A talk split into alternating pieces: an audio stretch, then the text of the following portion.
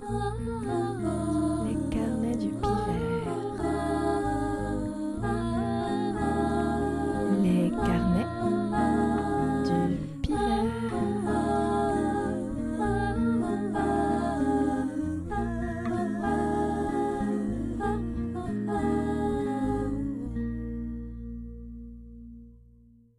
Bonjour et bienvenue sur les carnets du pivert, le podcast qui picore à l'écorce de la littérature.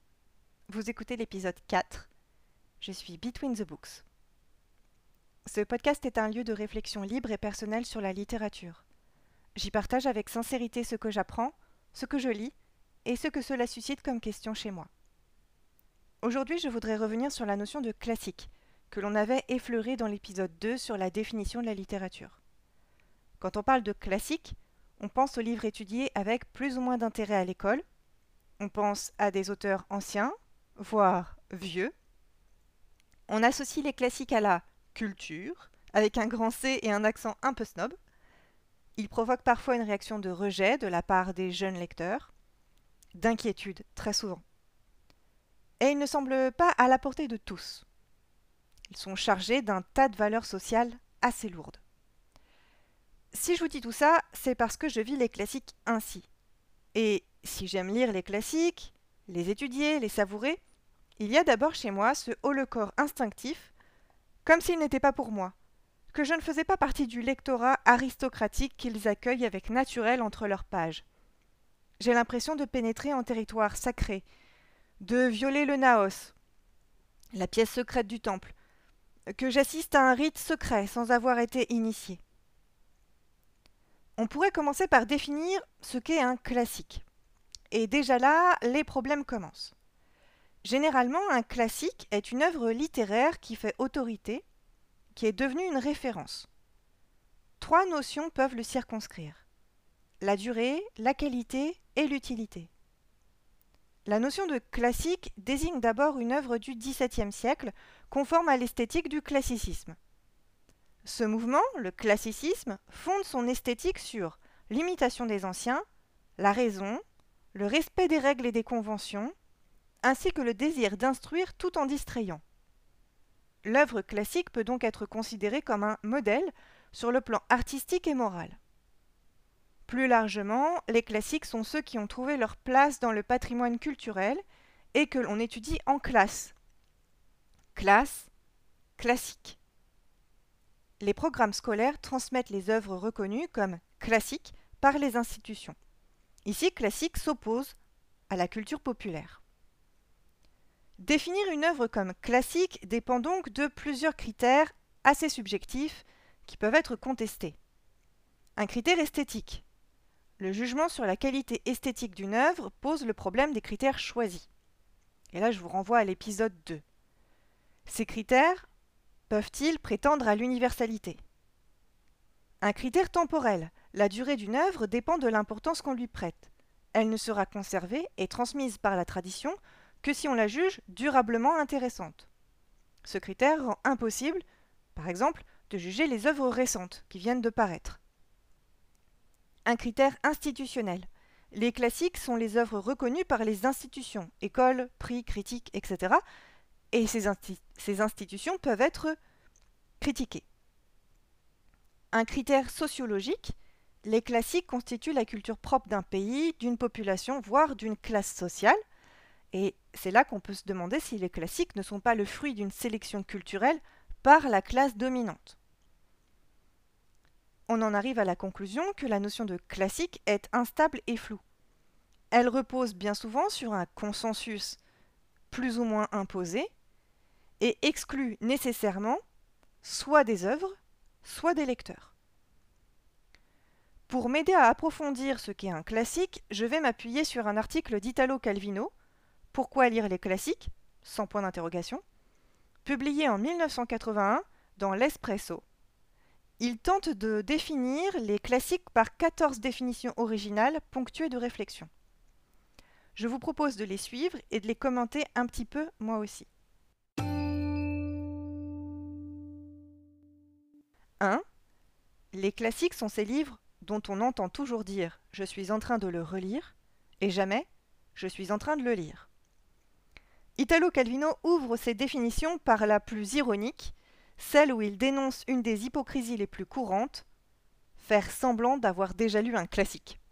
Car la lecture, ou la connaissance des classiques, est parfois seulement une posture sociale. Personnellement, je relis des classiques, mais exclusivement pour les étudier professionnellement, parce que sinon je n'aurais jamais le temps de lire tout ce que je désire découvrir. 2.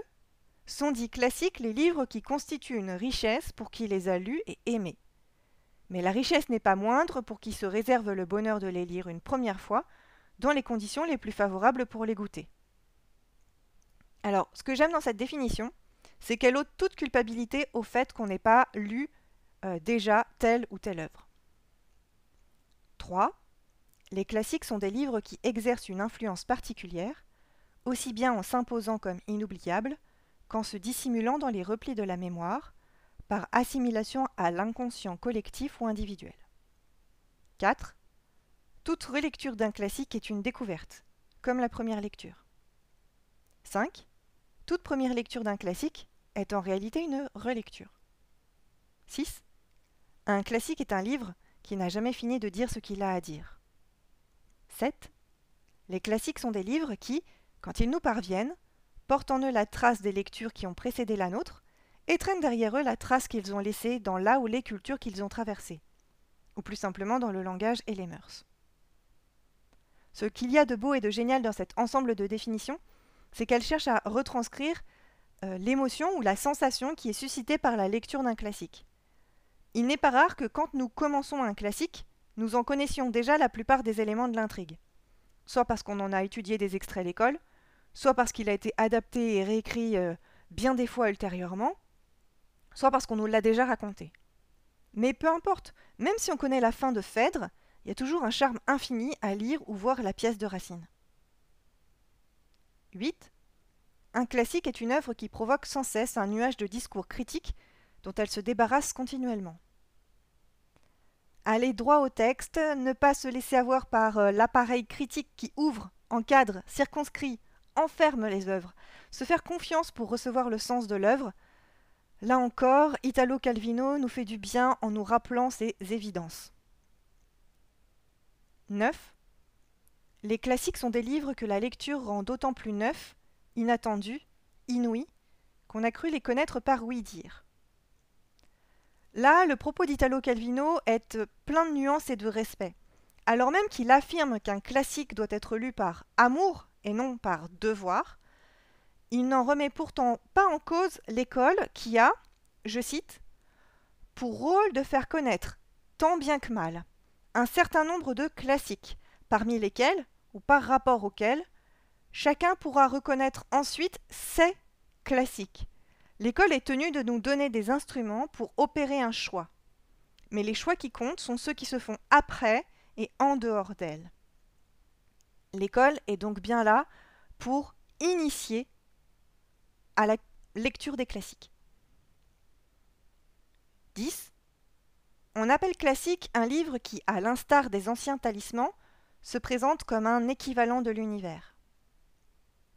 Voilà, notre mission de lecteur ou de lectrice, c'est de trouver notre livre.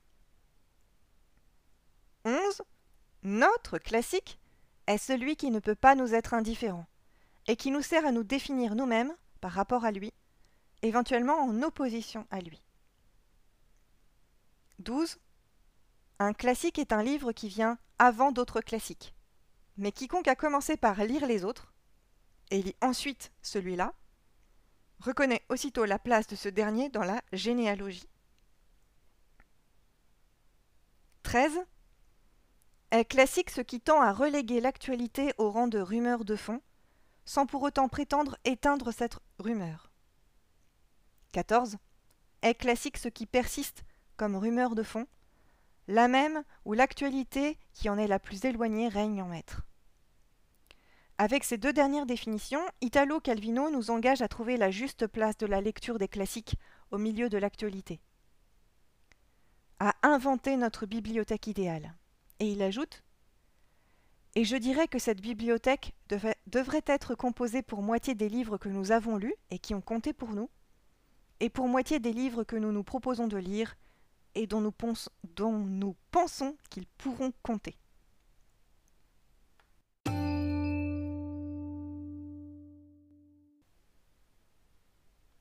Toutes ces définitions se combinent et se complètent, même si elles n'épuisent sans doute pas la question. Elles ont quand même pour effet d'alléger notre rapport au classique, en leur ôtant leur portée sociale et obligatoire pour en faire des textes intimes et personnels. Un classique, c'est finalement une œuvre qui nous aide à comprendre et à savoir qui nous sommes.